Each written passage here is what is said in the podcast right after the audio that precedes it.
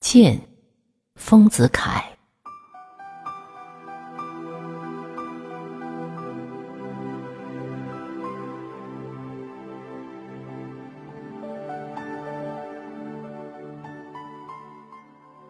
是人生圆滑进行的微妙的要素，莫如剑；造物主骗人的手段，也莫如剑。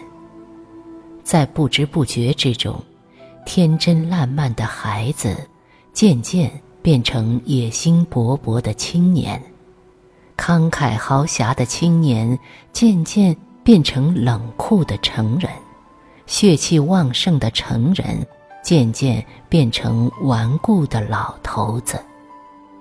因为其变更是渐进的，一年一年的，一月一月的，一日一日的。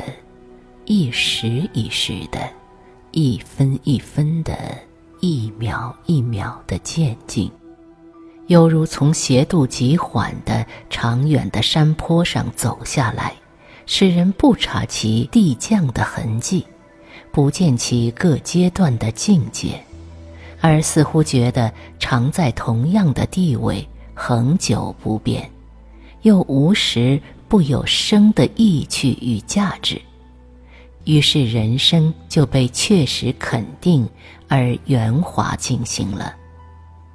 假使人生的进行不像山背，而像风琴的键板，由哆忽然移到瑞，即如昨夜的孩子今朝忽然变成青年，或者像旋律的接离进行的由哆忽然跳到咪。即如朝为青年，而夕暮忽成老人，人一定要惊讶、感慨、悲伤，或痛感人生的无常，而不乐为人了。故可知人生是由剑维持的，这在女人恐怕尤为必要。歌剧中。舞台上的如花的少女，就是将来火炉旁边的老婆子。这句话骤听使人不能相信，少女也不肯承认。实则现在的老婆子都是由如花的少女渐渐变成的。人之能堪受境遇的变衰，也全靠这剑的助力。巨富的纨绔子弟因屡次破产而渐渐荡尽其家产，变为贫者。贫者只得做用功，用功往往变为奴隶，奴隶容易变为无赖，无赖与乞丐相去甚近，乞丐不妨做偷儿。这样的例子在小说中，在实际上。均多得很，因为其变衰是延长为十年、二十年，而一步一步的、渐渐的达到的，在本人不感到什么强烈的刺激，故虽到了饥寒病苦、行吃交迫的地步，仍是熙熙然贪恋着目前的生的欢喜。假如一位千金之子忽然变成了乞丐或偷儿，这人一定奋不欲生了。这真是大自然的神秘的原则，造物主的微妙的功夫。阴阳前移、春秋代序，以及物类的衰荣生杀，无不暗合于这法则。由萌芽的春渐渐变成绿荫的夏，由凋零的秋渐渐变成枯寂的冬。我们虽已经历数十寒暑，但在围炉拥亲的冬夜，仍是难以想象饮冰挥扇的夏日的心情。反之亦然。然而由冬一天一天的。一时一时的，一分一分的，一秒一秒的，移向下，又下；一天一天的，一时一时的，一分一分的，一秒一秒的，移向东。期间实在没有显著的痕迹可寻。昼夜也是如此。傍晚坐在窗下看书，书页上渐渐的黑起来。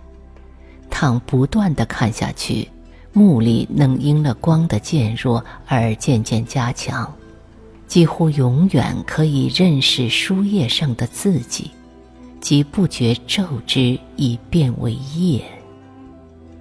黎明凭窗，不顺目的注视冬天，也不辨自夜向昼的推移的痕迹。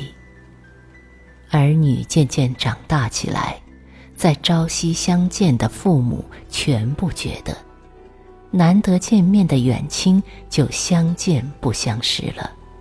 往年除夕，我们曾在红蜡烛底下守候水仙花的开放，真是痴态。当水仙花果真当面开放给我们看，便是大自然的原则的破坏，宇宙的根本的动摇。世界人类的末日临到了。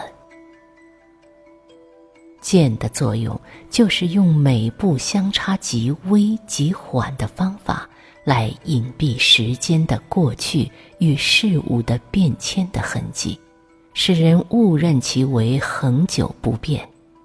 这真是造物主骗人的一大诡计。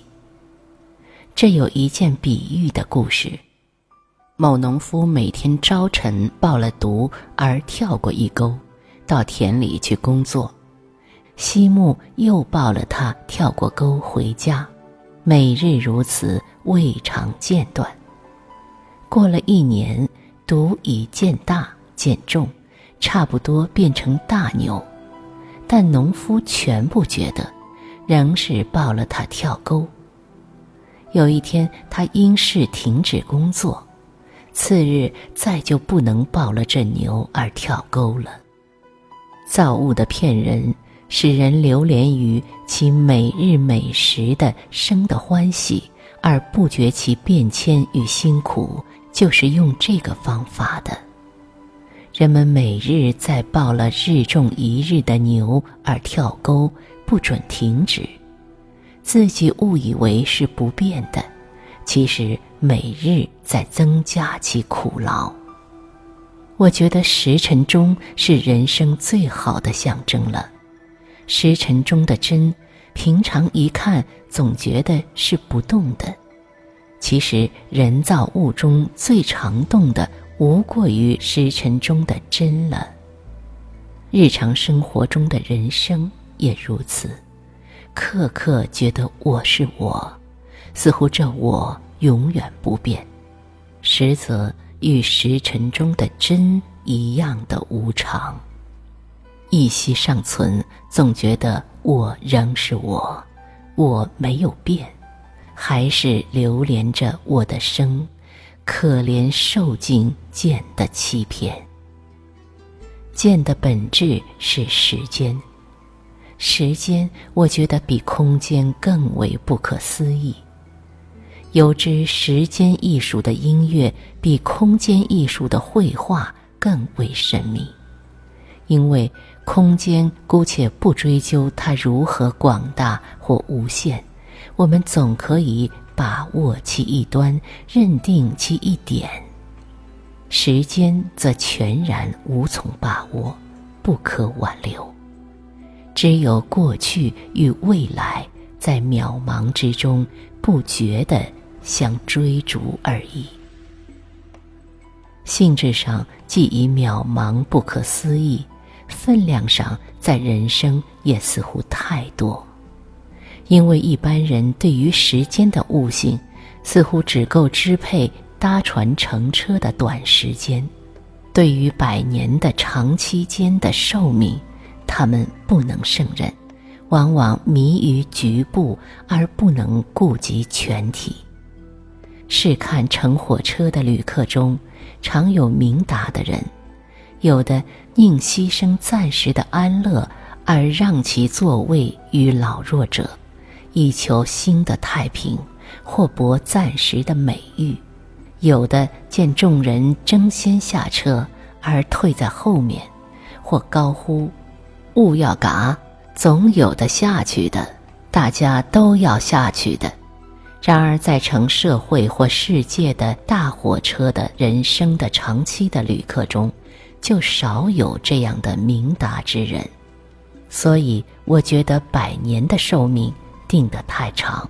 像现在的世界上的人，倘定他们搭船乘车的期间的寿命，也许在人类社会上可减少许多凶险惨惨的争斗，而与火车中一样的谦让、和平也未可知。然人类中也有几个能胜任百年的。或千古的寿命的人，那是大人格、大人生。他们能不为剑所迷，不为造物所欺，而收缩无限的时间并空间与方寸的心中。故佛家能纳须弥于芥子。